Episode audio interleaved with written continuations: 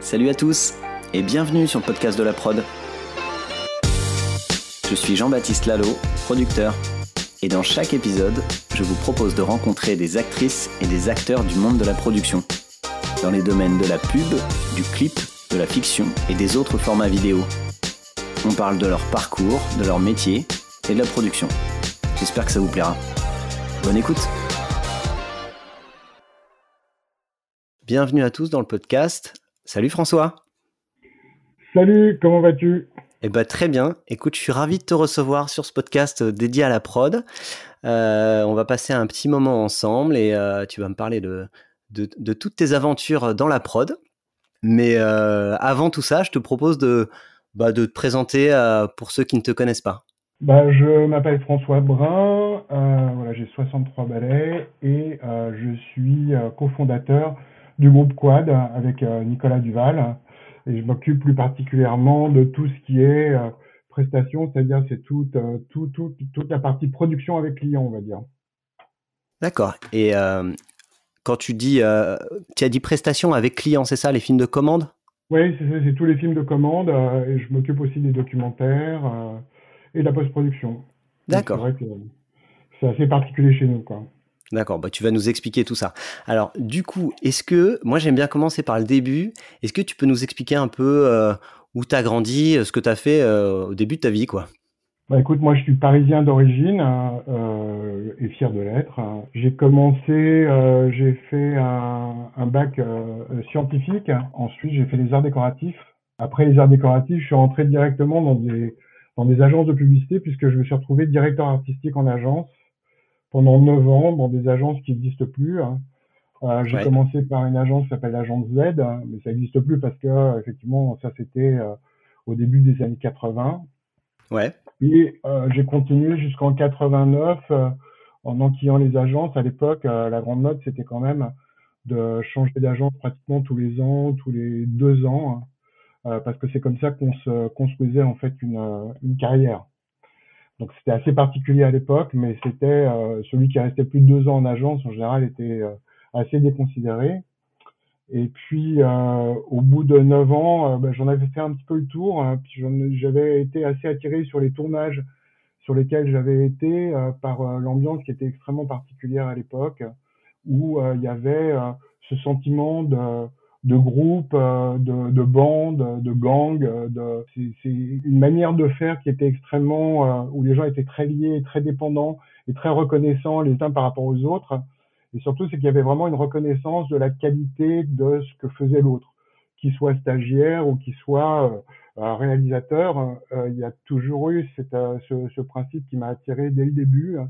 Alors qu'à l'époque, en agence, la difficulté, c'est que comme c'était un petit peu la course à l'échalote pour tous les créatifs, hein, pour être les meilleurs, pour être là, pour avoir le plus grand nombre de prix déjà à l'époque, et donc être les mieux payés, chacun tirait un peu à U et à dia dans tous les sens, tirait la couverture vers, lui, et c'était quelque chose euh, sur lequel j'avais pas mal de difficultés, quelque chose que j'ai évidemment pas du tout euh, retrouvé euh, dans des équipes de cinéma. D'accord. Si je comprends bien, c'était une époque où les créas avaient beaucoup de pouvoir dans les agences et, un job a priori très intéressant, mais en même temps, toi, tu t'y retrouvais pas sur, sur l'ambiance de compétition que ça créait, c'est ça? Oui, c'est vrai qu'à l'époque, euh, il y avait même des compétitions dans l'agence qui étaient assez violentes, c'est-à-dire que quand il y avait des, gros, des grosses compètes sur des gros clients, moi, j'ai vu euh, des, euh, des, créatifs crocheter des portes pour rentrer dans, dans, dans le bureau d'autres créatifs et pour voir ce qu'ils ah avaient fait pour pouvoir éventuellement se rendre compte de la pertinence ou bien de, de, de, la non pertinence de ce que de ce sur quoi eux travaillaient. C'était très à la fois extrêmement bon enfant et très déconnant hein, puisqu'il y a eu des trucs complètement c'était très très potache à l'époque. C'était assez marrant. Mais euh, par exemple, il est arrivé que euh, euh, à un moment, moi j'avais des copains chez, chez Avas, j'étais donc chez Z au tout début, hein, et on s'est lancé un espèce de défi. Et en fait, j'ai été bosser pour Z, donc j'avais mon boulot et j'allais travailler chez Avas dans le bureau de mes copains, sans que jamais personne me demande quoi que ce soit. J'allais à la cantine chez Avas, alors qu'en fait, j'étais dans une toute petite agence qui s'appelait Z à l'époque, mais c'était c'était cette espèce d'esprit potache un peu très très tourné autour de la créa. Qui, ça, ça c'était le côté assez sympa. Et à partir de 89, on va dire, et qu'effectivement, il y a eu cette histoire de loi Sapin qui a, qui a pointé le, bout de son nez. Tu peux, tu peux l'expliquer un petit peu en quelques mots pour les gens qui connaissent pas? Bah, la loi Sapin, c'est une loi qui a, qui a, remis un petit peu en place euh, toutes euh, les dépenses. C'est-à-dire qu'avant, euh, les agences se rémunéraient sur tout. C'est-à-dire sur l'achat d'espace, sur la créa, sur, sur même sur les prestataires qu'elles faisaient travailler. Et la loi Sapin, ça a été, on va dire, en tous les cas, les conséquences de la loi Sapin, ça a été de remettre un petit peu euh, en phase euh, les choses. Et donc, du coup, les agences ont eu moins de rémunération, moins de rétribution, hein, et elles ont été obligées d'avoir plus de, on va dire, de rigueur uniquement sur euh, les, les choses qui leur étaient confiées.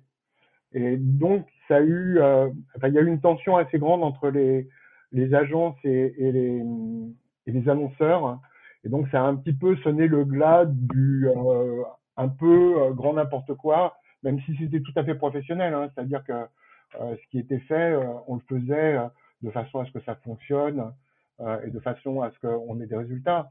Mais c'est vrai qu'à l'époque, c'était assez particulier. C'est-à-dire que, par exemple, toutes les campagnes étaient testées, hein, mais le test était fait par les agences. Donc, ouais. autant se dire que on faisait, dire un petit peu au test ce qui arrangeait un peu tout le monde, quoi.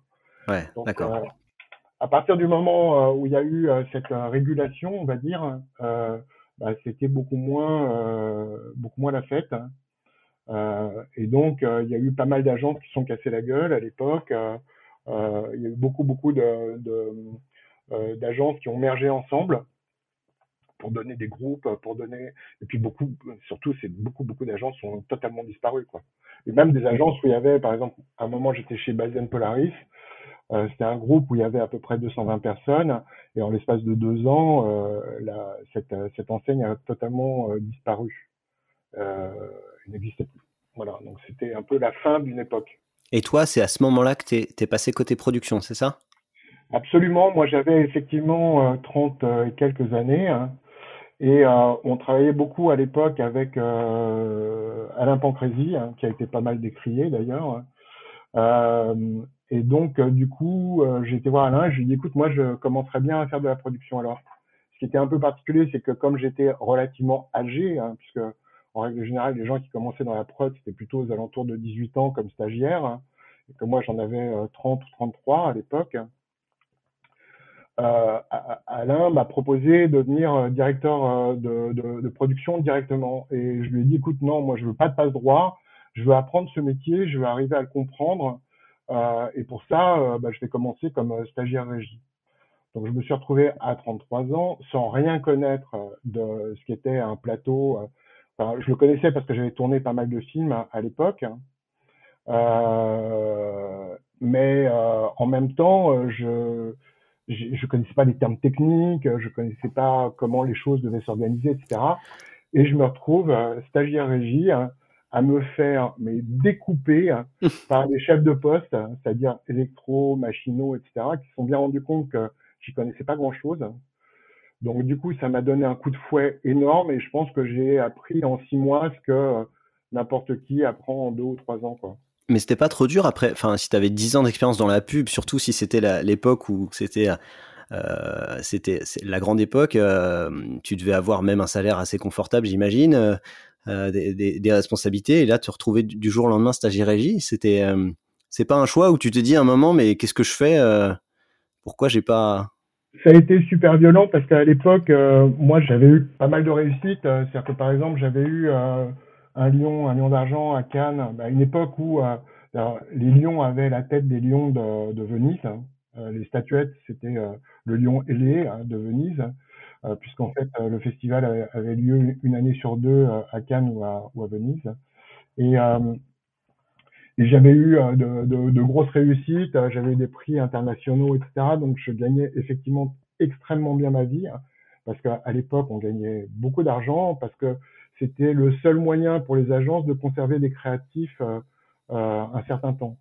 Ouais, parce que c'était une époque où il y avait beaucoup de turnover. Il y avait beaucoup de turnover et les gens partaient et, en faisant des culbutes énormes, en passant d'une agence à l'autre. Donc du coup, on était assez rapidement, on nous proposait assez rapidement des salaires très importants. Mais euh, moi, j'ai toujours été comme ça. J'ai jamais, ma motivation première a jamais été euh, l'argent, mais plutôt la passion ou l'envie de faire des choses qui me plaisaient. Et donc, euh, à un moment, effectivement, quand je suis parti de, de, des agences pour rentrer en prod, je me suis retrouvé, je sais pas, je devais gagner à l'époque 45 000 francs, ce qui était déjà énorme, ou 50 000 francs. Hein. Et je me suis retrouvé du jour au lendemain en étant stagiaire régie, en gagnant 310 francs euh, par semaine. Euh, donc le choc a été euh, assez assez violent, mais franchement, j'en avais vraiment envie, quoi. Mais je parlais pas que de rémunération, je parlais même aussi en termes de, comme tu disais, quoi, te, tu, tu arrivais et tu te faisais défoncer par les chefs de poste. c'était pas, c'était pas trop dur à vivre ce côté-là aussi?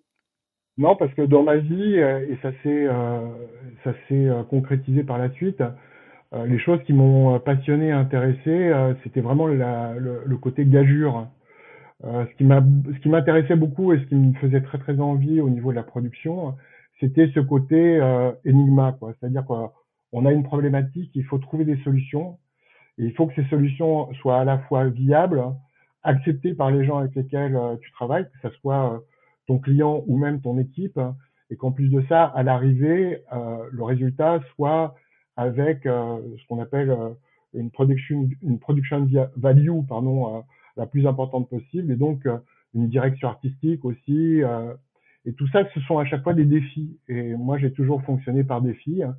Et quand je suis parti des agences, c'était un vrai défi, effectivement. Et d'autant plus que je suis parti en donnant ma dème, donc euh, j'avais même pas de, de, de, chômage ou quoi que ce soit. Hein. Mais c'était un coup de tête, quoi, en fait période, euh, période particulière. Et, et, du coup, ça a duré combien de temps ce, cette partie-là? En stagiaire régie? euh, Stagiaire régie, elle a duré euh, pas si longtemps que ça, parce que très franchement, j'avais euh, j'avais le feu, quoi. C'est-à-dire qu'effectivement, financièrement parlant, c'était très très compliqué. Hein. C'est une période où j'ai vendu mes, ma, ma, collection de vinyles, ma collection de, de, de, de baskets, où c'était vraiment le début des, des, des, grosses collectes et des grosses sorties de baskets. Euh, j'ai tout vendu hein, pour pouvoir continuer à, à, faire ça. Et assez rapidement, j'ai réussi à m'imposer euh, d'abord euh, en tant que régisseur. et puis, en deux ans, je suis passé de la régie à, à, la direction de production. Mais ce qui m'a beaucoup, beaucoup intéressé et ce dont je suis assez fier, c'est que du coup, j'ai connu un petit peu toutes les strates. Euh, C'est-à-dire que je suis pas rentré directement dire de prod ou producteur euh, enfin dire, de production, mais le, fait d'avoir travaillé en régie, je pense que c'est le métier le plus dur qui existe dans, ce, dans notre métier hein, de production parce que euh, la régie, c'est les premiers qui sont arrivés, hein, c'est les premiers qui sont partis. Hein. Euh, sur un tournage, tu peux durer, tu peux euh, dormir 4 heures ou pas du tout d'ailleurs ou 4 heures par nuit, hein. euh, et tu dois diriger une petite équipe hein. Euh, et tout le monde t'attend au tournant parce qu'en fait, euh, tout ce que tu vas faire va permettre et, faire en sorte que euh, le tournage se passe correctement. Donc, à la fois, c'est un métier qui est très, très difficile. Par contre, je pense que c'est un métier qui est assez agréable parce que quand ça se passe bien ou quand on fait correctement son job, il y a énormément de gratitude de la part des gens qui travaillent dans le reste de l'équipe parce qu'ils savent très, très bien que grâce à, à toi, en tant que régisseur, les choses se sont passées correctement et que ça leur a retiré des épines du pied euh, assez conséquentes. Donc c'était franchement, euh, c'était super dur, hein, mais c'était euh, fun, quoi, vraiment. Ouais, et tu as trouvé ce que tu cherchais quand tu as quitté la pub, de justement, la, tu parlais de camaraderie ou ce genre de choses? Bah oui, parce que sur un tournage, en fait, je pense que la grosse différence entre les agences, en tous les cas à l'époque, et le cinéma, c'est qu'en agence, tout le monde rame, mais il n'y en a pas un qui rame dans le même sens. Euh, dans, dans, le cinéma ou dans les équipes de cinéma ou dans la production en règle générale, tout le monde doit ramer dans le même sens. On rame tous dans le même sens pour euh, un projet, pour un réalisateur, pour un producteur, pour une idée. Euh, et ça donne un esprit de corps euh, euh global qui est vraiment passionnant en tous les cas, qui est très inspirant et qui te fait avaler énormément de couleuvres, hein, parce qu'il y a des fois où évidemment c'est très très difficile. mais en même temps, euh, c'est cette difficulté qui te nourrit euh, et qui fait que tu es toujours dans un espèce de dépassement de soi, avec une autre valeur en plus de ça qui est extrêmement intéressante euh, dans les équipes de cinéma et sur les projets, qui soient publicitaires, cinématographiques ou dans les documentaires, c'est que chaque projet est totalement différent de l'autre. On peut pas appliquer. Alors évidemment, il y a des petites recettes pour euh, arranger les bobos et pour faire en sorte que, euh, on va dire, la, méthodologie de travail de base euh, se passe le mieux possible. Mais il y a toujours des imprévus, il y a toujours des choses qui n'avaient pas été estimées correctement. et à chaque fois, il faut trouver la solution. Il faut trouver la manière de faire les choses et souvent dans des, contextes financiers qui sont assez compliqués, hein, puisque euh, c'est d'imprévu. Donc, euh, il faut trouver une solution et il faut que cette solution nous permette de rester dans le budget initial. donc, c'est extrêmement. enfin, moi, je trouve ça. Je, dis toujours, je compare toujours ce boulot parfois à une espèce d'enquête policière où il faut que tous les cubes s'emboîtent hein, correctement et que tu es, obligé d'être euh, énormément à l'écoute euh, du projet et à l'écoute des autres pour éviter de te prendre un mur, quoi, ou de te tromper simplement. D'accord. Et c'était et, j'imagine que d'être dans le côté construction du film et, et, pas euh, conception en agence, c'est un truc qui te plaisait également?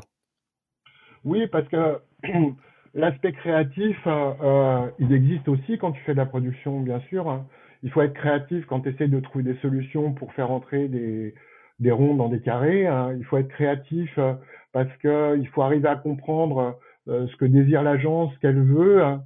euh, les créatifs, mais aussi les TV prod et, les directeurs de création, etc. Mais aussi être créatif parce que tout ça, tu dois le faire converger avec un, un réalisateur qui en fait est ton premier client, ton réalisateur c'est celui qui va, une agence, tu vas faire un projet avec elle, et puis après, elle passera à une autre boîte de prod. Euh, ton, ton réalisateur, il est avec toi, tu nourris, tu, tu partages avec lui, tu essaies de trouver des solutions avec lui, hein. tu le pousses, tu, c'est vraiment euh, cet esprit d'équipe-là, en tous les cas, est toujours aussi important. Et euh, créativement parlant, si, tu as vraiment de quoi t'éclater, quoi c'est pas le même type de création que quand tu es en agence, puisque tu travailles pas sur un concept ou sur un script, mais c'est un autre type de créativité pour qu'au bout du compte, le film soit euh, même au-delà des espérances de, de, ce qui avait été euh, évoqué lors de, du moment où tu as été briefé. Quoi. Et, et, et dans ces, ces quelques années-là, là, il y a eu un moment où tu t'es dit, euh, euh c'est bon, c'est un peu moins dur, je commence à vraiment réaliser que je suis au bon endroit? Ou tu te l'es dit tout de suite, ça? Tout de suite. Tout de suite, euh, j'ai vu la différence, même si euh, c'était très dur financièrement, c'était très dur dans l'organisation de ma propre vie, euh, mais en même temps, c'était terriblement excitant.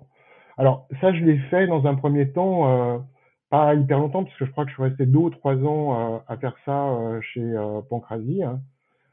Il y a eu un autre truc qui a été dingue chez Alain, c'est que ça m'a permis de rencontrer Nicolas Duval, qui est euh, mon associé, euh, presque un frère en fait, depuis euh, et donc on se connaît depuis 30 ans. Hein. et après, assez rapidement, je suis parti vers une autre aventure qui a été dans un premier temps vers la télévision, où j'ai monté une première structure, une première société avec Philippe Rousselet, le fils d'André Rousselet. Et ça, ça a été aussi une autre aventure assez marrante euh, puisqu'on travaillait sur des concepts d'émissions de télévision. Alors, ce qui est assez particulier, c'est qu'en fait, on n'a pas un seul concept qui est passé parce que, pour une raison assez simple, c'est que nous, on était un petit peu des Romano avec euh, Philippe.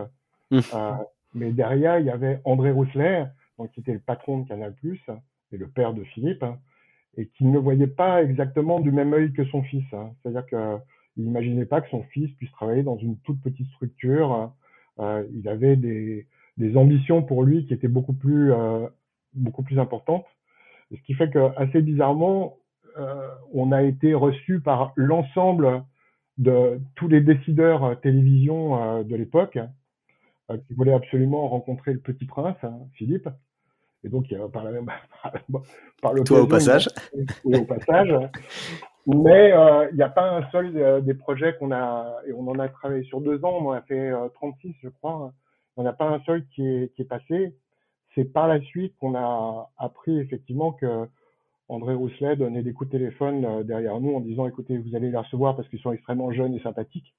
Mais on va dire que voilà, je suis pas très intéressé pour que mon fils travaille euh, dans cette euh, dans cette. Ah, donc en fait c'était un peu biaisé quoi. C'était un peu biaisé. Et, et, ça vous a pas aidé? Enfin, vous avez jamais fait un, un projet avec Canal du coup, au moins?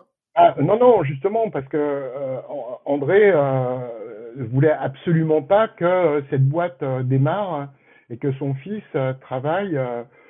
sur une structure qui était une toute petite structure en fait et qui était pour lui pas du tout à la hauteur des, des, comme je le disais tout à l'heure, des ambitions qu'il avait pour son fils. Et vous l'avez appris à la fin, ça, c'est ça?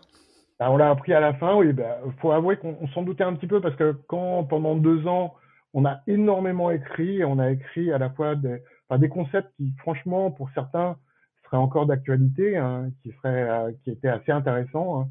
Et à chaque fois qu'on voyait donc des décideurs hein, ou des décideuses, hein, euh, tout le monde nous disait ouais c'est super bien, on vous rappelle. Et puis en fait ça ne marchait jamais par la suite quoi, en fait.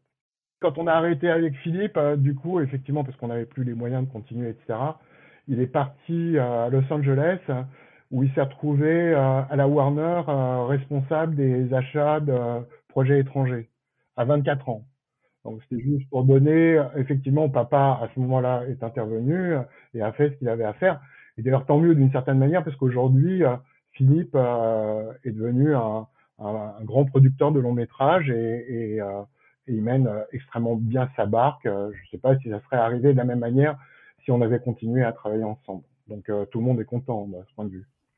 Ouais, ouais, on peut voir ça comme ça. Après, tu peux aussi avoir quelques réussites pendant les deux ans avec ta petite prod et puis partir à la Warner derrière aussi. Hein. Ouais, bien sûr, mais là encore, voilà, on a, on a, une fois qu'on a su pourquoi ça marchait pas, je pense que ça nous a, enfin moi en tous les cas, ça m'a rassuré. Parce qu'au bout d'un moment, tu poses des questions, tu dis c'est pas possible, on est vraiment trop mauvais. Hein. Euh, et puis en fait, on s'est rendu compte qu'on n'était pas si mauvais que ça, mais qu'il y avait euh, d'autres éléments, des éléments extérieurs qui jouaient un peu contre nous. Quoi. Et, qu'est-ce que tu as fait à ce moment-là Enfin, au bout des deux ans, vous avez fait quoi? Au bout des deux ans, on a arrêté, et euh, là, je suis parti encore vers une autre aventure, hein, euh, parce que j'avais, euh, on avait, j'avais un très, un très bon vieux copain. Hein, euh, qui était euh, le, euh, neveu de Václav Havel. Et au moment de la révolution de velours, Pavel, hein, Pavel Slaby, s'est retrouvé en Tchéquie hein, en train de distribuer des t-shirts et des et des et des badges pour Václav Havel au moment de la révolution de velours. Hein. Et il nous a appelé, moi et deux autres copains, euh, en disant c'est le moment, il faut absolument monter une boîte de production euh, euh, en Tchéquie, hein, parce que moi j'aurais des appuis politiques pour le faire, etc. Et on a été une des premières boîtes à monter une boîte qui s'appelait Orient Express, qui était une des la première boîte, en tous les cas européenne, en, en, audiovisuel, à se monter à Prague et on a monté par la suite un bureau euh, à Moscou aussi, parce que j'avais un autre associé euh, qui était lui euh, d'origine russe. Et donc, ça a été un truc hallucinant. Alors, je je, je, sais pas bien en quelle année c'était, mais c'était quoi la situation politique en, en Tchéquie? Alors justement, nous, on est arrivé là-bas en début 90, la révolution de velours, hein, c'est-à-dire le moment où les Tchèques ont pris la main et ont viré les Russes. Hein, ah oui, d'accord. C'était au mois de novembre 89. Et nous, on est arrivé euh, et on a commencé à monter la boîte en février 90.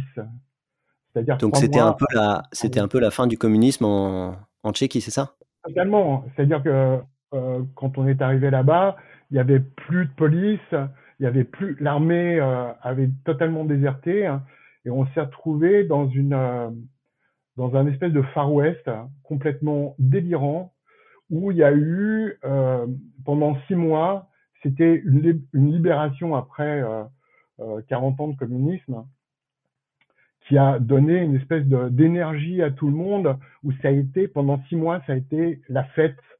Et quand je dis la fête, c'est un niveau qu'on a du mal à imaginer. C'est-à-dire que quand on se retrouvait sur le pont Charles, il y avait tous les 10 mètres des mecs avec des bongos, des congas, des guitares en train de chanter des Beatles, où tu te retrouvais dans des soirées avec des, des, des, centaines et des centaines de jeunes, garçons et filles, hein, qui, qui, buvaient plus qu'à raison hein, et qui hurlaient sur Jumping Jack Flash.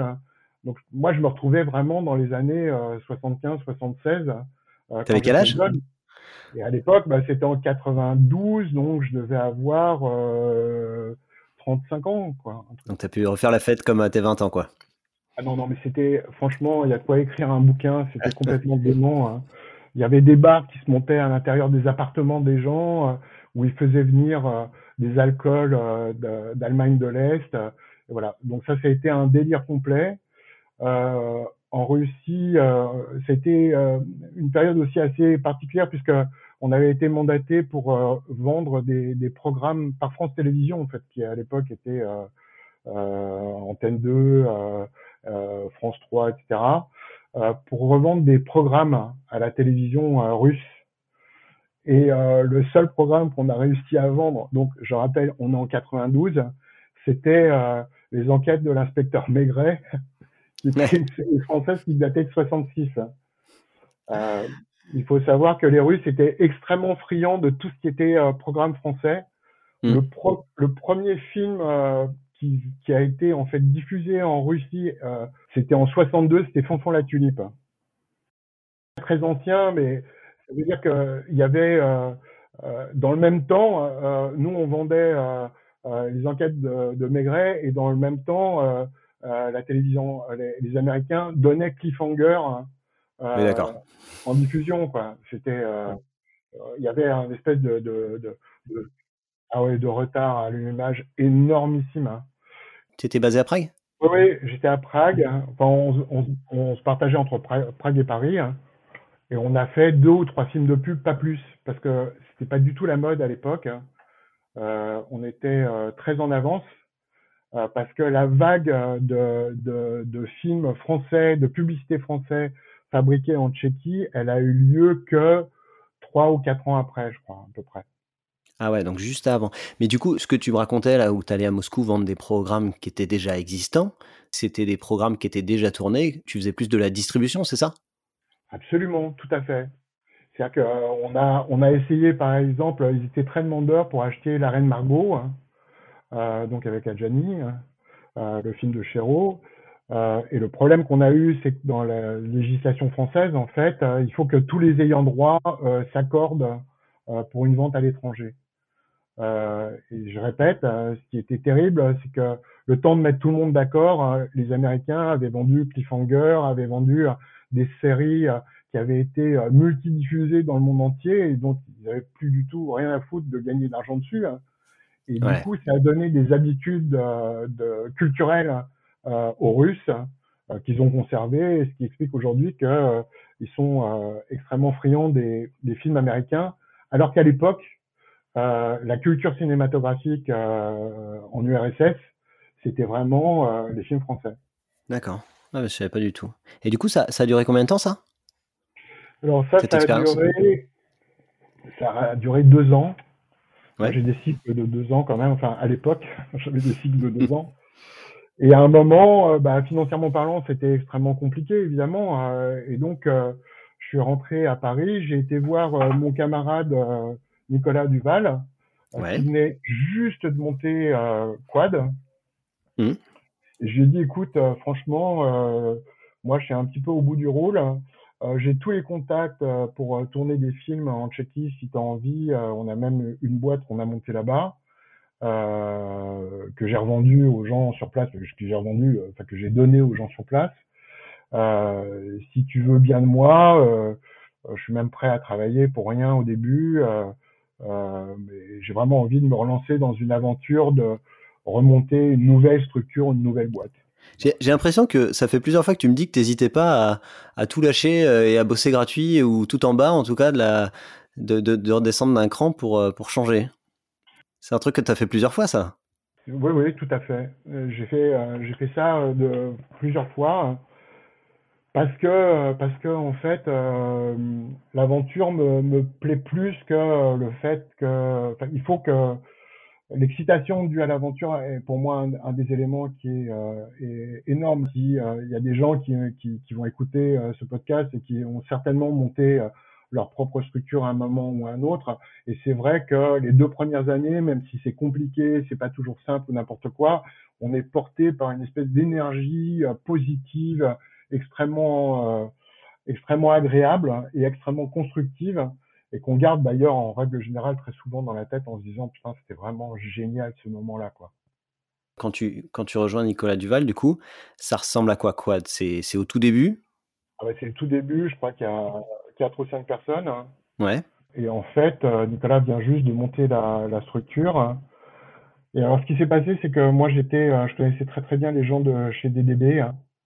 Et euh, Nicolas les connaissait pas. Et on va euh, chez DDB euh, présenter euh, un réalisateur qu'on avait découvert un petit peu juste avant, enfin au moment de l'ouverture de Quad, qui était Rémi Belvaux. Rémi Belvaux, pour ceux qui ne le savent pas, c'est un garçon qui a, c'est un Belge, qui avait fait un film qui est devenu un film totalement culte, qui est C'est arrivé près de chez vous. Ah oui. Un film euh, en noir et blanc euh, qui, euh, qui était sorti en 92 d'ailleurs. Et donc, j'arrive chez DDB, je montre la bande de Rémi Belvaux hein, et le TV produceur à, l'époque me dit écoute c'est incroyable parce que lui il était vraiment dans le cinéma réaliste vérité hein, qui n'était pas du tout à la mode à l'époque enfin à la mode je veux dire il n'y avait pas vraiment de communication enfin il n'y avait pas de film publicitaire qui ressemblait à ça. Et euh, le TV Prod me dit écoute, c'est vraiment couillon parce que euh, on présente à 16 heures euh, aux clients et la bande, elle aurait été parfaite, mais j'ai besoin d'avoir un devis, j'ai besoin, j'ai besoin d'avoir une petite intention, etc. Et ça, il était 10 heures du matin. donc, j'imagine la suite. je suis rentré à la prod, on s'est partagé le boulot avec Nicolas, avec Rémi, etc. Et à, on va dire, à, je sais pas, ils avaient rendez-vous à 16h, et je crois à 15h30, euh, d'un coup de moto, euh, je suis venu euh, déposer le dossier, et ça a donné la campagne pour DDB des, des, des pompistes hein, qui sont à la pompe et qui déclarent qu'ils n'ont jamais vu en fait une, une Golf GTI. Ah, je, je vois pas laquelle c'est.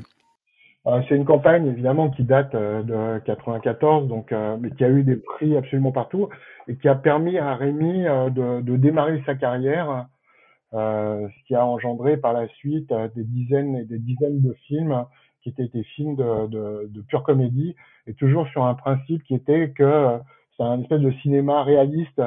un peu décalé, assez entre guillemets à l'anglaise, c'est-à-dire avec des personnages euh, euh, très réaliste euh, dans des situations complètement baroques. Ouais. C'était le principe. Ça, c'était vraiment le tout début euh, de Quad. Et très rapidement, on a, euh, on a gagné beaucoup, beaucoup de prix hein, avec Rémi. Et puis, on avait, on a assez rapidement eu un autre réalisateur qui a été assez fondateur avec nous, qui est, qui est Bruno Aveillant, Mmh. Euh, et Bruno, quand on l'a, on l'a pris avec nous, hein, ça a été aussi un petit peu comme Rémi. Nous, on a toujours fonctionné par, euh, par système de, de rencontre, hein, en, flashant sur les gens et en, et, et, en prenant aussi le risque de se dire, ben voilà, t'as pas fait grand chose, mais euh, je pense qu'on peut s'éclater ensemble et on peut vraiment aller assez loin, quoi. Et donc, au tout début de Quad, donc tu avais, si je comprends bien, un peu de réal et des réals plutôt débutants, donc? Alors, enfin, nous, on a, débutant, en tout cas, qui n'était pas euh, connu en France, dur à vendre, ah, disons. Alors tout à fait. Alors il faut avouer une chose, c'est que euh, on, a, on a toujours eu un grand goût euh, avec Nicolas pour la, la, comédie en règle générale. Ben, une comédie avec aussi tout un côté peut-être avec une, une, direction artistique, ou en tous les cas avec une touche artistique. et on a commencé euh, au, au, début et pendant des années d'ailleurs, on avait essentiellement des Français avec nous. On n'avait que quelques étrangers, mais très peu. Et c'est essentiellement des, des, Français avec nous. Hein. Pourquoi? Parce que on aimait beaucoup avoir cette espèce d'échange avec ces gens-là, euh, d'avoir la possibilité de, de, de discuter, de, de trouver des solutions, enfin de, bosser ensemble. Et c'est vrai que c'était évidemment beaucoup plus facile avec euh, euh, des Français, pas automatiquement à cause d'un problème de langue, mais aussi euh, parce qu'on était exactement dans la même culture en fait. Au bout Ouais. du compte. Et je sais qu'il y a beaucoup beaucoup de boîtes qui ont évolué dans le temps euh, autour de, de, de réalisateurs étrangers, etc. Nous, vraiment, au début, on était très très très très très sur les réalisateurs français, des réalisateurs qu'on a beaucoup euh, euh, développés pendant toutes les années. Et des gens que tu, tu connais, hein, bah, je veux dire, il y a, bon, il y avait Rémi Belvaux, on a parlé de Bruno Aveillon qui est toujours avec nous hein, au Mm. bout de 25 ans, hein. Mais il y a eu aussi des euh, Pascal Chaumeil, euh, il y a eu aussi euh, des Didier Barcelot, il y a eu aussi euh, euh, des Rénal Gresset, euh, Adrien Armanet, euh, euh, j'en oublie euh, plein. Mais tous ces gens-là, en fait, on a commencé de- pratiquement de zéro avec eux. Et puis il y a Eric et Olivier aussi, euh, Toledano et Nakash, Mm. euh, qui n'avaient pas fait vraiment de pub euh, quand on a commencé à bosser avec eux. hein. Alors du coup, ça, ça m'amène clairement à une question. euh, comment tu fais pour les trouver, ces réalisateurs, euh, à cette époque-là en tout cas? Bah, à cette époque-là, c'est énormément du bouche à oreille, hein, parce Ouais. qu'ils n'ont pas fait grand-chose. Euh, c'est euh, des rencontres avec. Nous, on a toujours rencontré tout le monde. hein, en fait, on a toujours. Il y a des gens qu'on a retrouvés parfois des années après où ça n'avait pas marché à l'époque. hein. Et puis il y a eu un truc aussi, c'est qu'on a toujours fait hyper attention à ce que euh, les gens soient pas en compétition les uns avec les autres. D'accord. Et donc les, pr- les premières années de Quad, c'est euh, c'est trouver ces jeunes réalisateurs euh, euh, sur lesquels vous êtes a priori pas trompé, quoi, parce que c'est des gens qui, sont, euh, qui ont eu des super carrières derrière. Euh, et, et- et ça, cette phase où vous êtes un peu une petite équipe, ça, ça dure combien de temps? Bah, ça, ça dure de euh, 93, on va dire, jusqu'en euh, ouais, euh, 2000, euh, 2001, 2002, euh, 2000, euh, par là. Où là, ça, on a grandi quand même pas mal. hein. Alors, on a grandi au fur et à mesure et, franchement, on a grandi sans s'en rendre compte. hein. C'est-à-dire que je pense qu'on avait aussi, euh, les gens euh, nous faisaient confiance hein, et ils disaient, euh, voilà, une des particularités de Quad, c'est hormis le fait, c'est qu'on sort toujours un film, même quand c'est compliqué, c'est difficile. C'est un petit peu ce côté un peu euh, euh, gageur, gageur, euh, qui nous plaisait beaucoup euh, à l'époque. Et puis il y avait aussi un truc, c'est qu'à l'époque, le craft n'avait pas autant d'importance qu'aujourd'hui. hein. et les concepts des films qui sortaient, c'est-à-dire les, scripts de comédie, etc., étaient malheureusement beaucoup plus forts qu'ils ne sont aujourd'hui. C'est-à-dire qu'il y avait des prises de risque de la part des annonceurs qu'on a du mal à retrouver aujourd'hui, hein, où euh, effectivement le craft a pris beaucoup, beaucoup, beaucoup de place. Je pense aussi euh, par manque euh, de, scénar un peu, un peu fort et puissant, quoi. Mais ça, c'est donc vos dix premières années, quoi. En gros, tu, tu me dis, c'est un contexte où, où c'était plus un contexte comédie, où il y avait un peu plus de prise de risque. Et donc, vous aviez la bonne façon de faire, les bons réalisateurs, et ça a grandi un peu tout seul. Oui, puis on était assez peut-être plus généraliste euh, que, d'autres boîtes de prod, parce qu'on avait effectivement ce côté comédie, mais parallèlement à ça, on avait d'autres réalisateurs, y compris d'ailleurs et surtout à, à travers Bruno Aveillant, qui étaient des gens qui travaillaient énormément sur l'image et, qui, euh, eux, avaient vraiment euh, des écritures visuelles très très fortes et très marquées, quoi. Ouais, parce que moi, Bruno Aveillant, je le connais que sur le craft, quoi. Quand tu l'as au début, tu arrives à le vendre sur des choses craftées, justement, ou c'est... euh, Ouais, ouais, tout à fait, tout à fait. hein. Euh, je te dis, c'était une époque aussi où euh, les productions étaient souvent interrogées. Enfin, on interrogeait les productions. enfin, pas toujours, hein, évidemment, mais on interrogeait beaucoup plus les productions qu'aujourd'hui. Enfin, si aujourd'hui c'est encore pareil, plus que les réalisateurs, et on essayait de trouver des solutions par rapport à des problématiques globales. Et du coup, quand euh, ça existait encore par la suite un certain temps, mais quand un, producteur s'engageait sur un jeune réalisateur, euh, les agences et les clients étaient capables d'acheter le conseil euh, du producteur. C'est-à-dire qu'il nous est très souvent arrivé de lancer un, un jeune réalisateur à travers un court métrage ou à travers un clip et d'aller voir une agence en disant tu vas voir le mec c'est un pur bonheur, il est vachement bon, il est très attentif, il a plein d'idées, etc. Je t'en prie, mets-le dans la compète. Et à ce moment-là, c'était euh, assez possible. Aujourd'hui, ça devient plus compliqué parce qu'il y a beaucoup, beaucoup plus de réalisateurs et que bah, on interroge plus facilement des gens très connus que des gens qui ne le sont pas. Et, donc ça, c'est l'époque avant, avant 2001, donc? Ouais. Et, et, et, alors la suite, les années, les années 2000, du coup, pourquoi, tu sais quoi? Bah après, alors on a eu, on a eu des, des, trucs absolument incroyables, même dans, dans, avant, juste avant 2000, puisque on a fait des films extrêmement marquants, notamment comme le, le film Perrier Bruno avec des personnages qui sortent des cadres, etc. Donc on a eu quand même des périodes euh, très euh, euh, puissantes. c'est des périodes où on, a gagné beaucoup beaucoup de prix parce que en fait, comme on était très généraliste et qu'on on, on était très attentif au storytelling, pas automatiquement à la comédie, mais au storytelling, du coup, on, on, on un peu trivialement, on arrosait tous azimuts, hein, quoi. C'est-à-dire qu'on était aussi bien interrogé sur des, des, choses qui étaient très très euh, craftées, euh, graphiques, euh, comme sur des choses qui étaient très très comédie pure. Et donc peut-être plus que certaines autres boîtes de production qui, qui étaient vraiment rentrées dans des systèmes peut-être un peu plus marqués, on va dire. Ça, c'est tes années en agence de compétition interne qui t'ont marqué. Ouais, peut-être. Et puis j'ai eu la chance aussi d'avoir un associé qui était complètement d'accord avec moi euh, sur, ce, enfin, sur, sur, beaucoup, beaucoup de points, et notamment sur celui-ci. Et euh, ça, on a continué comme ça jusqu'à, euh, je crois, 2004-2005. 2005, Nicolas a commencé à, à, produire des longs métrages, et son premier long, c'était avec, euh, je préfère qu'on reste amis, avec Eric euh, et Olivier, Toledano Nakash. Et à ce moment-là, moi, ce que j'ai fait, c'est que là encore, j'ai décidé de jumper et casser on va dire, les habitudes. Et donc, j'ai pris la tête de notre euh, boîte euh, de post-production euh, parce que j'avais envie de, de, changer un petit peu, hein, de, de, de, trouver, de me, de me réexciter. Et puis, je me disais, bon, bah, Nicolas, lui, s'en va vers le long métrage.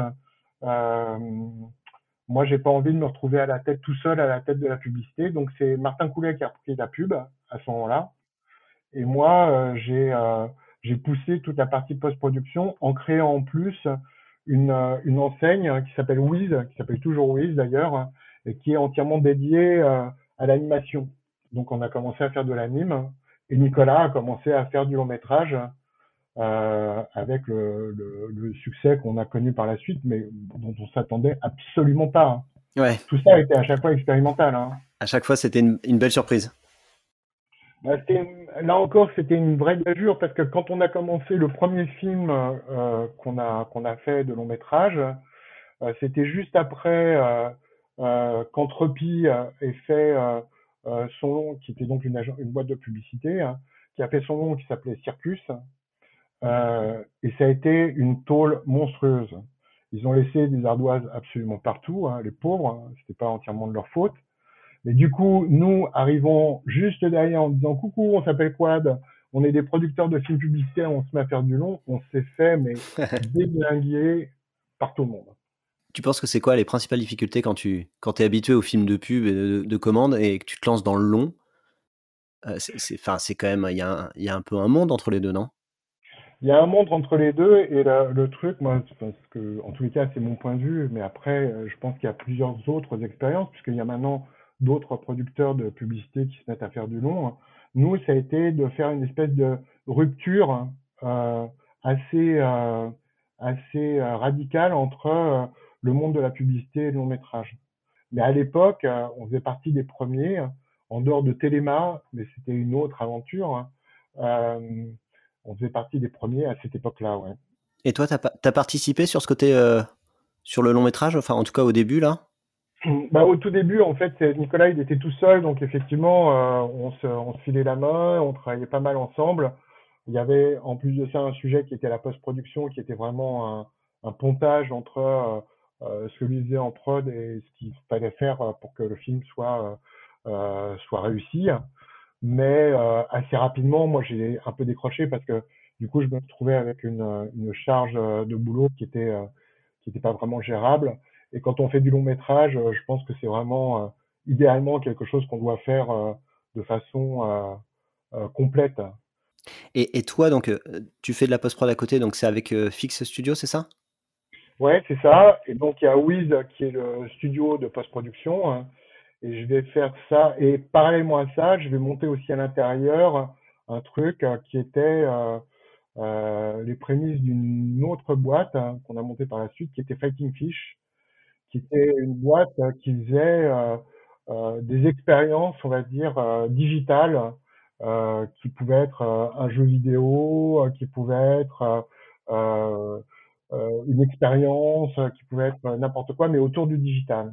Et c'est vrai que aux environs de 2010, par là, enfin 2009-2010, le digital était un champ d'investigation énorme parce que personne ne savait réellement comment euh, aller euh, choper les mecs sur du digital. Et à ce moment-là, j'ai récupéré en fait l'ensemble de Quad, c'est-à-dire la publicité, l'animation, cette, euh, cette entité digitale, pour donner une espèce de cohérence à l'ensemble et pour faire travailler tout le monde les uns avec les autres. Qu'est-ce qui fait qu'on Qu'est-ce qui fait qu'on décide de, de, faire des labels comme ça euh, J'imagine pour clarifier un peu, pour, pour, pour se, se, se, présenter en, en, étant un peu plus spécialisé? euh, par label. Mais, mais est-ce que euh, la question se pose à un moment de se dire maintenant ça crée de la confusion, on comprend plus rien. Si on met qu'une seule marque et que ça s'appelle Quad, c'est beaucoup plus rassurant et, et, on, et les gens savent qu'on fait tout, qu'on sait tout faire. ouais, enfin d'abord. Tu vois ce que je veux dire? Oui, mais comme je le disais tout à l'heure, alors déjà, si tu veux, comment on a monté des boîtes, les trois quarts du temps, c'est en rencontrant des gens.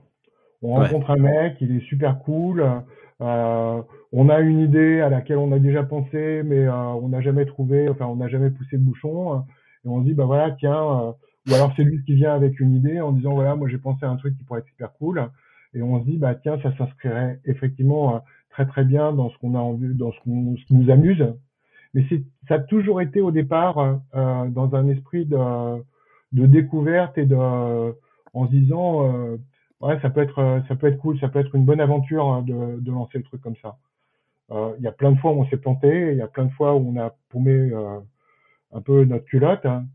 mais c'est comme ça qu'on fonctionne. C'est-à-dire qu'on tente des choses, on essaye, on pousse des gens. Il y a énormément de gens chez nous qui sont là depuis très très longtemps. Je pense que c'est extrêmement rare euh, parce que c'est dans notre mentalité et je c'est absolument pas je dis pas du tout que c'est ça qu'il faut faire je dis juste que ça ça correspond en fait à l'état d'esprit euh, qui est celui de Nicolas et, et du mien et là-dessus on s'est vraiment trouvé et on continue à monter euh, ou à monter des aventures avec des gens qu'on rencontre sur des sujets qui nous plaisent.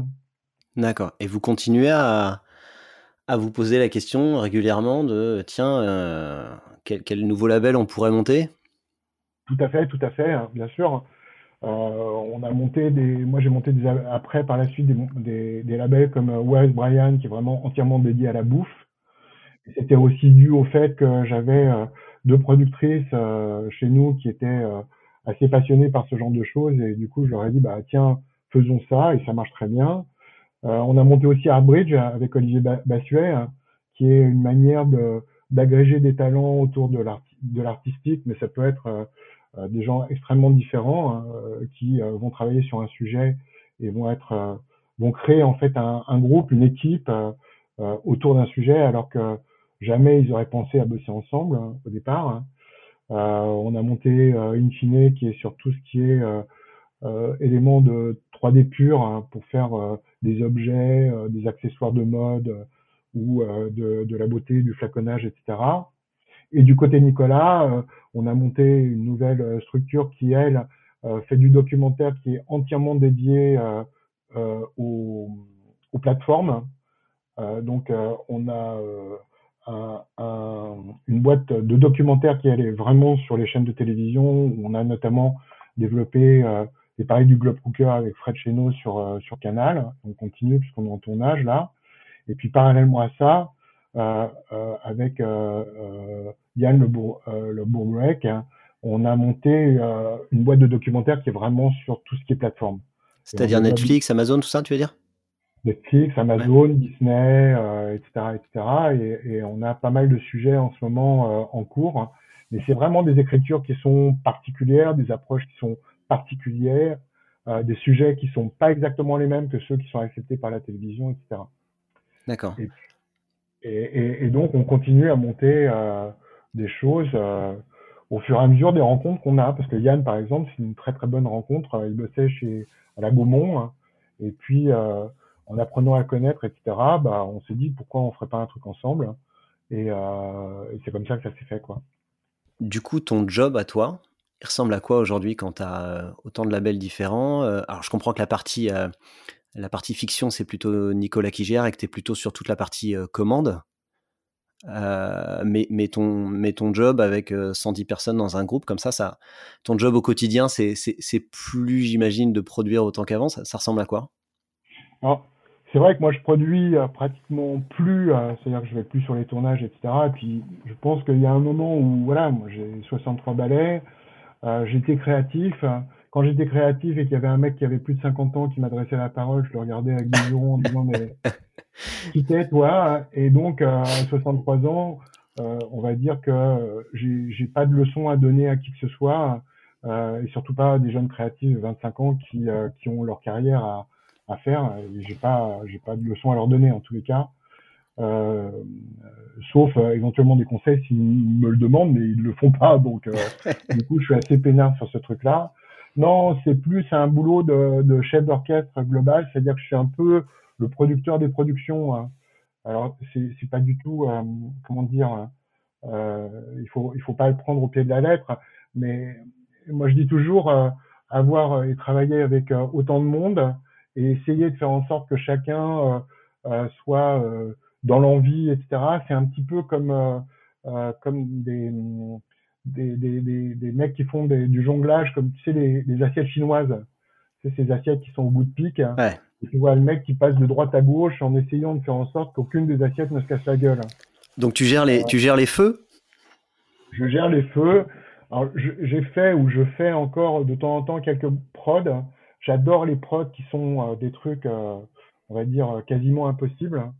Euh, c'est comme ça qu'il y a quelques années, j'ai fait ce film pour Atlantique, que j'ai fait avec Xavier Beauregard comme directeur de création, hein, où on a déposé un cube de 4 tonnes à 2400 mètres d'altitude en, Colombie, britannique, pardon, hein, où on a filmé euh, pendant trois jours euh, dans des conditions un peu extrêmes puisqu'il faisait euh, moins 25 degrés à peu près. Hein. et ça, c'était une aventure incroyable. Mais je, je crois je vois ce que c'est. C'était pour une marque de. C'était pas une question de. C'était pas du chauffage, un truc comme ça. Ouais, ouais, c'est ça. C'est une marque de radiateur. Hein. Ouais, ouais, je m'en souviens très bien. Il avait été pas mal primé. Ah, il a été, euh, je sais pas, il y a eu plus de 80 prix. Enfin, c'était un, un des films qui a été euh, il y a il y a quatre ans ou cinq ans, je me souviens plus, euh, qui a été les plus primés. Hein. parce que en plus c'était une aventure humaine, là encore une fois absolument mais hallucinante parce qu'évidemment on a tourné sur un plateau un plateau d'altitude où il y avait aucun moyen d'y monter en dehors de, de l'hélicoptère on a. Alors attends, tu peux nous, tu peux nous en parler un petit peu plus justement, mais peut-être avec dès le début, en, avec euh, ce que, bah, ce qu'est la marque, euh, pourquoi tel brief, euh, l'avant tournage, c'était quoi? Ouais, c'est-à-dire qu'en fait, c'est une marque qui, qui fabrique des radiateurs. Il n'y a pas grand-chose à dire sur un radiateur parce que c'est extrêmement rare effectivement de se réveiller le matin en disant chérie, aujourd'hui on va changer un radiateur, on va faire ça, ça va être cool. Donc euh, eux avaient une communication qui était avec, euh, enfin qui était très euh, comédie. Et à l'époque, le président était très copain avec le président de, de Léo Burnett, hein, qui avait le, budget. Et ils sont, ça a été une espèce de gageure de dire, ben voilà, pourquoi on n'essaierait pas de faire un truc complètement barré. Et c'est Xavier, euh, Xavier Beauregard, il y avait Jérôme Gonfond et ah, il faut absolument qu'il m'excuse, mais j'ai plus son nom en tête, euh, le rédac, euh, qui ont sorti cette idée. Jérôme est venu me voir, en fait, euh, pas Jérôme, mais Xavier est venu me voir en disant, est-ce qu'on le ferait pas en 3D Et je lui ai dit, mais tu es en train de prouver qu'un radiateur peut fonctionner sur la banquise. Et si tu le fais en 3D et que les gens apprennent que ça a été fait en 3D, tu vas avoir un retour de bâton complètement dément. Donc le, concept du film, hein, c'était euh, c'était un cube que tu mets euh, dans un désert, c'est ça? Ou non sur de la banquise? C'est un, cube qui est posé sur la banquise. Il y, a, il y avait des, des, graines qui étaient euh, prises à l'intérieur de boules de glace. le radiateur s'allumait, faisait fondre les boules ah de glace. Les graines tombaient dans des bouquets de terre. et tout d'un coup, les plantes commençaient à pousser, à pousser, à pousser. Et à la fin, il y avait même des, des papillons hein, euh, qui se, qui se, enfin des, chenilles hein, qui se transformaient en papillons. Quoi. Donc, donc, en gros, grâce au radiateur, tu pouvais euh, créer de la vie dans un endroit euh, hyper compliqué. Quoi. Voilà, Mais on, mettra le lien dans la description du podcast là pour ceux qui n'ont pas vu le, pas vu le film. D'accord, donc c'est bon, je, je, je, me remets le film. Vas-y, continue.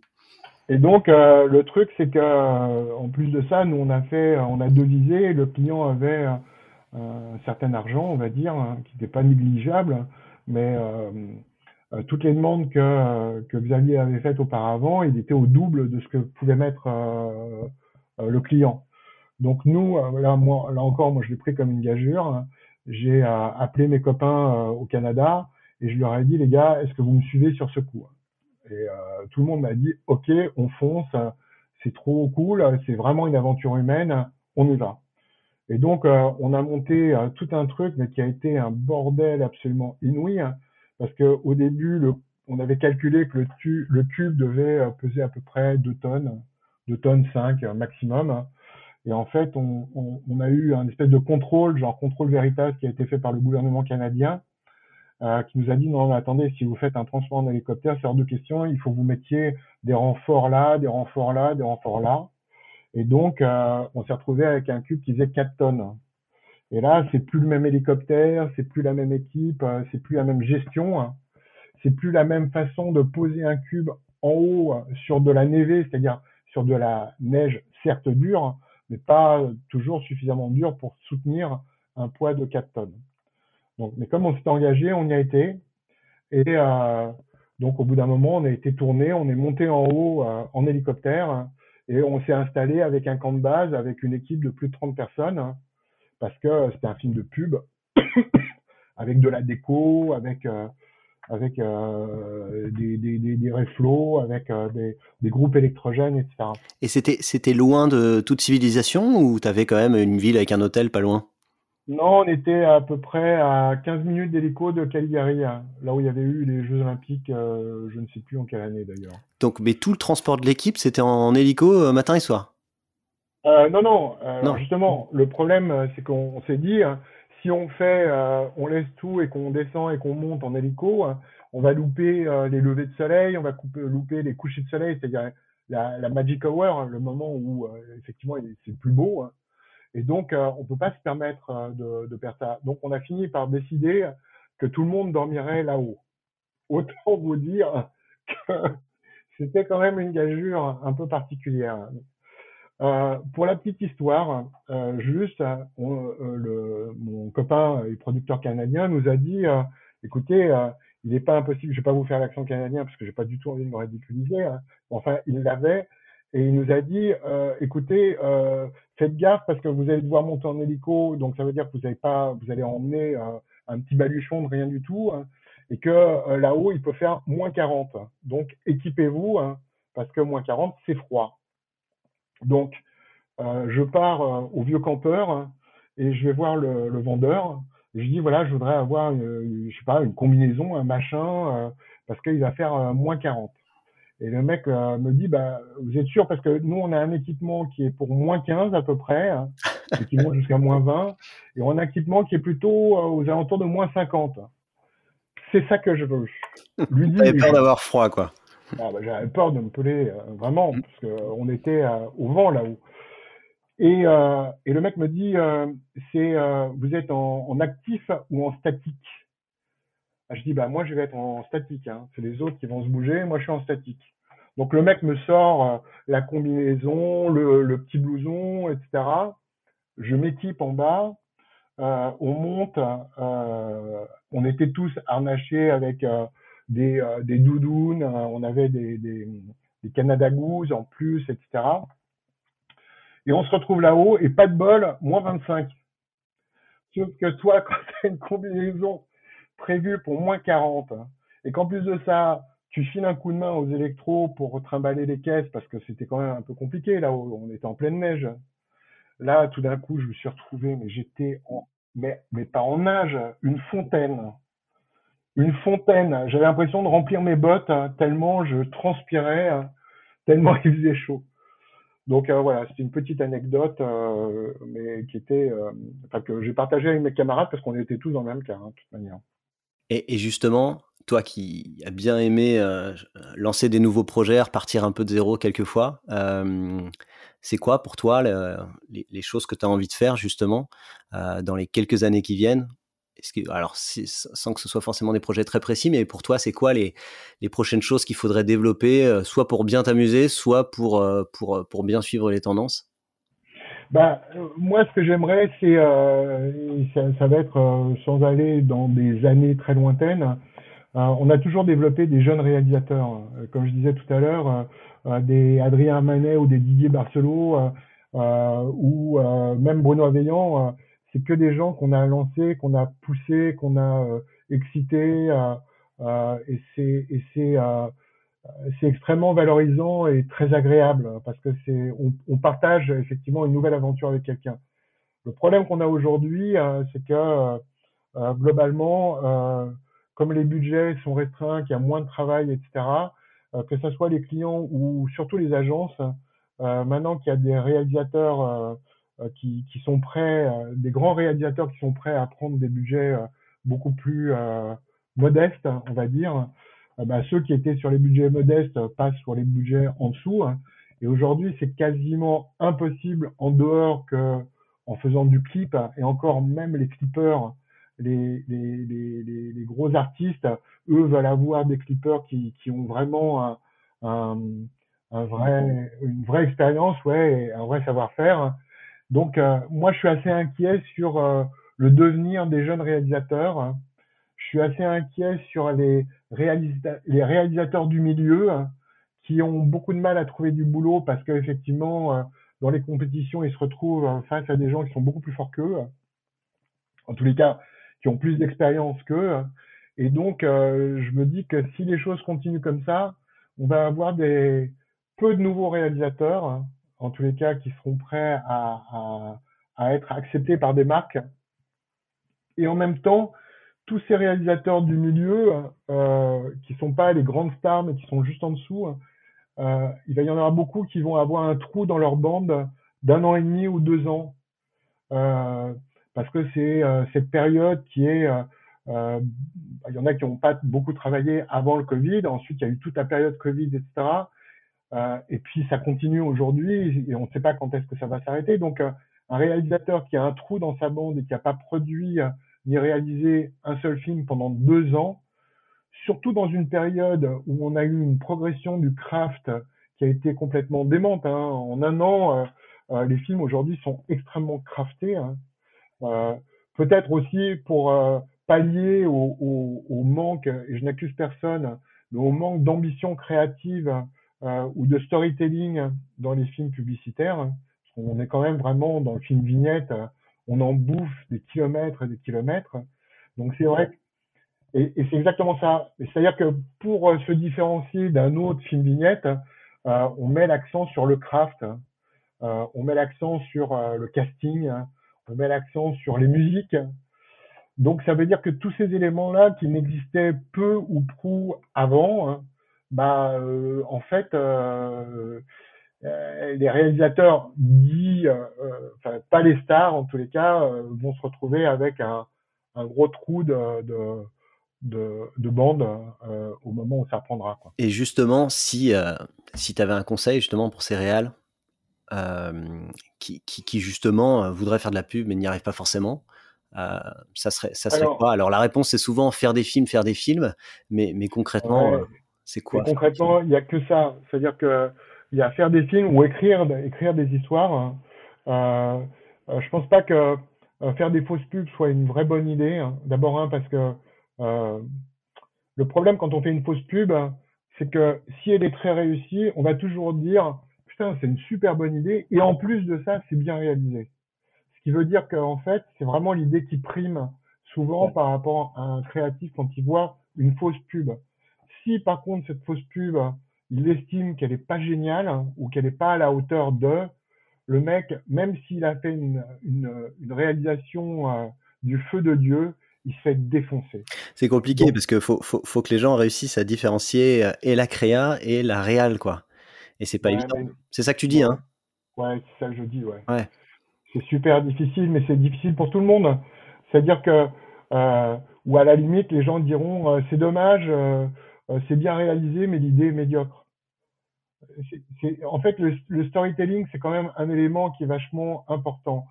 Sauf si on fait euh, des films un petit peu plus on va dire, euh, euh, créatif ou un peu plus, enfin quand je dis créatif, c'est-à-dire visuellement hein, assez fort, ou euh, autour d'un clip, on peut s'amuser à faire des clips à blanc, c'est-à-dire qu'en fait, on met des images sur simplement une musique, sans l'artiste automatiquement. Aujourd'hui, il y a énormément d'outils sur lesquels euh, il y a beaucoup beaucoup de jeunes euh, de jeunes euh, réalisateurs ou en tous les cas graphistes ou simplement photographes ou directeurs artistiques qui peuvent aujourd'hui avec relativement peu de moyens avec la culture qui est extrêmement pointue parce qu'ils ont bouffé du clip à gogo, etc., ils peuvent effectivement arriver à sortir des choses qui vont être remarquées par un producteur et qui à ce moment-là leur proposeront de leur donner un coup de main pour essayer de développer, etc. Même si aujourd'hui c'est compliqué. Et, et euh, petit conseil aussi aux, jeunes, mais côté production, de ce côté-là, euh, quelqu'un qui, euh, qui, qui, qui, commencerait ses études et tout ça, que, tu penses c'est quoi la meilleure façon de, de faire de la prod? Bah écoute, la meilleure façon, là, alors, enfin, le profil pour faire de la production, aujourd'hui, il y a de plus en plus d'écoles, effectivement, qui mènent à la production. Moi, à l'époque, il y avait en dehors de Louis Lumière, il y avait très très peu de boîtes qui étaient dirigées vers la prod et c'était euh, commencer euh, en bas quoi, vraiment euh, stagiaire, régie, etc. Euh, moi, je suis assez étonné quand je reçois des gens où il y a beaucoup de gens qui arrivent directement en disant, ben voilà, moi je veux faire de la production, moi je veux être dire de prod, moi je veux, etc. je pense qu'il faut, il faut soit on a le coup de bol de tomber effectivement sur un producteur, parce que c'est un, un, boulot où il n'y a pas de petites annonces. Ça se fait par cooptation, ça se fait par euh, connaissance. C'est le fils d'un pote de machin, etc., qui connaît un tel. Et du coup, on se dit, bah tiens, on va lui filer un coup de main. Euh, il n'y a pas de, de, de, de cursus euh, habituel. Par contre, je pense que le type qui arrive et qui dit, moi, je veux commencer en bas, je veux y aller je vais commencer à faire de la régie, je veux comprendre ce qu'on fait ou n'importe quoi. Quand on est face à des gens qui ont ce type de discours, on se dit, toi, mon gars, t'es dans l'envie, hein, t'es dans le, t'as, envie de tout défoncer, hein, et ça veut dire que t'as un potentiel énorme. Et puis tu te reconnais, tu te reconnais peut-être un peu dans ce, dans ce discours-là aussi, j'imagine. Oui, mais pas que. Et en fait, nous, on a beaucoup, beaucoup engagé de jeunes. On a beaucoup euh, pris des mecs euh, qu'on a formés. Euh, on, on, a, on est et, vraiment, euh, on a toujours été un espèce de centre de formation parce que c'est aussi un truc qui nous éclate. Et puis aussi un devoir qu'on a parce que je pense que euh, tous ceux qui font de la prod aujourd'hui, à un moment ou à un autre, ont été euh, aidés par quelqu'un, quelqu'un qui leur a tendu la main, qui leur a filé un coup de main, et qui leur a permis en fait d'être là où ils sont aujourd'hui. Mm. Je vois pas d'autres solutions. Et, et, je veux dire qu'il faut garder cette mémoire-là et, et, se dire qu'effectivement, donner un coup de main à un jeune mec, hein, euh, c'est quand même euh, d'une certaine manière remercier celui qui vous a donné un coup de main et qui vous a permis d'être là où vous êtes aujourd'hui. Et ça, moi, je l'ai, et Nicolas aussi, hein, on est vraiment dans, dans cet esprit-là. Donc, moi, je dis que aujourd'hui, très souvent, il y a trop de gens qui viennent te voir et qui ont envie de faire de la production comme on avait envie de faire de la publicité dans les années 90-2000, où il y avait un côté miroir aux alouettes, euh, de la production en se disant ouais c'est cool de faire des études de Cinoche. Non, je pense que moi j'ai même le souvenir de certains réalisateurs de pub euh, me disant euh, voilà je travaille sur mon premier long métrage. Je dis ah bon c'est cool et ça se passe bien. Il me dit ouais je crois que je suis pratiquement arrivé au bout de, là, de mon scénar. Je dis mais ça fait combien de temps que tu bosses dessus Ouais ça fait maintenant trois mois et demi quand même. Je dis mais mec si tu veux faire un long métrage à moins d'avoir un coup de cul absolument énorme, euh, bah, tu vas bosser pendant huit mois, un an hein, avant d'arriver à faire ton long métrage. Parce que c'est comme ça, c'est comme ça que ça se passe en vrai. Et sur les jeunes, bah, j'ai exactement le même discours. Je leur dis, si tu veux y arriver, il faut que tu mordes dedans. Hein, et il faut que tu comprennes qu'il faut que tu rentres par la petite porte et que tout ce que, tu apprendras en bas, euh, ça te servira à un moment ou à un autre. En tous les cas, ça te servira pour comprendre les autres. Et en même temps, euh, c'est quand même un boulot où euh, on gère les gens beaucoup. Hein. On, on gère les gens sans leur donner des ordres. Hein. On gère les gens en arrivant à leur faire comprendre pourquoi il vaut mieux faire une chose comme ça que comme ça. Et ça, effectivement, ça s'apprend souvent aussi hein, en ayant commencé en bas. Après, il y a plein de producteurs de pubs qui sont des gens qui ont été euh, TV prod ou qui ont commencé sur d'autres choses. Hein. C'est possible, hein. mais euh, mais c'est vrai que, euh, enfin moi mon conseil en tous les cas, c'est de se dire que même sans passer trois ans comme comme régisseur, hein, une bonne un bon un bon stage de régie et un bon poste de, de régisseur stagiaire ça forme quand même et ça donne une bonne idée de ce qu'est une équipe et de ce qu'est euh, le cinéma. Et justement, bah, ça m'amène un peu à une dernière question, justement, si, alors pour, pour les jeunes, mais plutôt si toi, aujourd'hui, en, 2021, tu avais 20 ans et, que tu commençais, tu vois, et, euh, que tu, devais, euh, alors toi, te lancer dans la prod ou soit carrément lancer ta propre prod, vu, vu les choses aujourd'hui en 2021, qu'est-ce que que tu ferais en premier ou qu'est-ce que tu ferais différent de ce que tu as fait à l'époque? En les cas, si je devais monter ma propre boîte de prod aujourd'hui en étant un jeune mec, hein, je me dirais, euh, il, faut que je, il faut que je trouve un partenaire.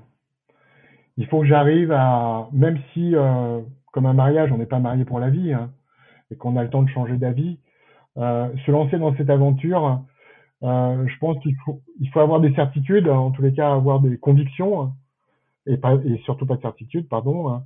Mais le fait d'être à deux, ça permet d'avoir un ping-pong, ça permet d'échanger, ça permet de se remettre de ses erreurs, ça permet de euh, d'avoir une réflexion euh, euh, plus poussée. Je pense qu'aujourd'hui, il y a énormément de boîtes euh, qui se montent, de prod, parce que parce que voilà, c'est des soit des producteurs qui sont en place et qui décident de se détacher de l'axe principal dans lequel ils étaient pour monter leur propre structure. Donc ça veut dire que, pardon, si tu montes ta boîte, il faut que tu aies un esprit euh, particulier, il faut que ta boîte elle soit à ton image.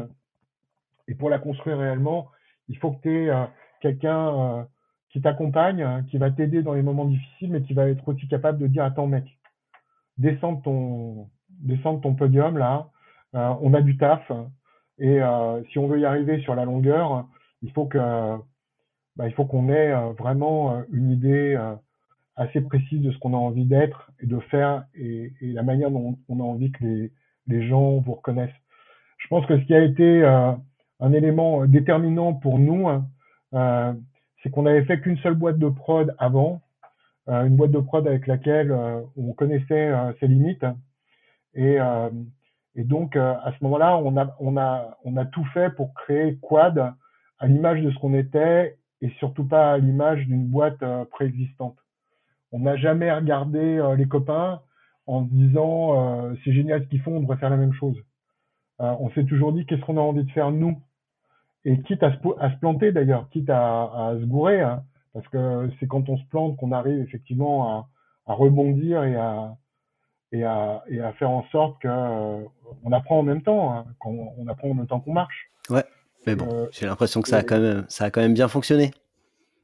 Ah, ça a bien fonctionné euh, et franchement, mais franchement, jamais, mais jamais dans les cinq premières années de quad, si quelqu'un nous avait dit, voilà, vous allez devenir un groupe aussi, on va dire, polymorphe que, que celui qu'on a aujourd'hui, mais jamais on l'aurait cru, mais jamais. c'est pas du tout notre ambition, c'est pas du tout notre envie. Donc, euh, donc voilà quoi. Donc euh, il faut y croire, il faut avoir envie et y croire. Eh ben écoute, ça sera un joli mot de la fin. Euh, on va s'arrêter là. Je t'ai déjà pris une heure et demie de ton temps, François. Je te, je te remercie beaucoup. C'était hyper intéressant. Euh, plein, de, plein de choses intéressantes qu'on a appris sur, sur cette aventure. Je te remercie beaucoup. Je t'en prie, c'est un plaisir. J'espère que tu as passé un bon moment aussi. Écoute, je, te remercie beaucoup et puis je te, je te souhaite bah, bon vent et puis peut-être à bientôt en vrai. J'espère. Merci en tous les cas à toi. Merci d'avoir écouté cet épisode jusqu'au bout. On a besoin de vous pour faire découvrir ce nouveau podcast. Si vous voulez nous aider, il y a trois choses simples. Envoyez-le autour de vous, le bouche à oreille c'est ce qui marche le mieux. Abonnez-vous pour ne pas manquer les prochains épisodes et mettez-nous une superbe note 5 étoiles si ça vous a plu. Et surtout, n'hésitez pas à m'envoyer un message par email sur le podcast de la prod Merci et à très vite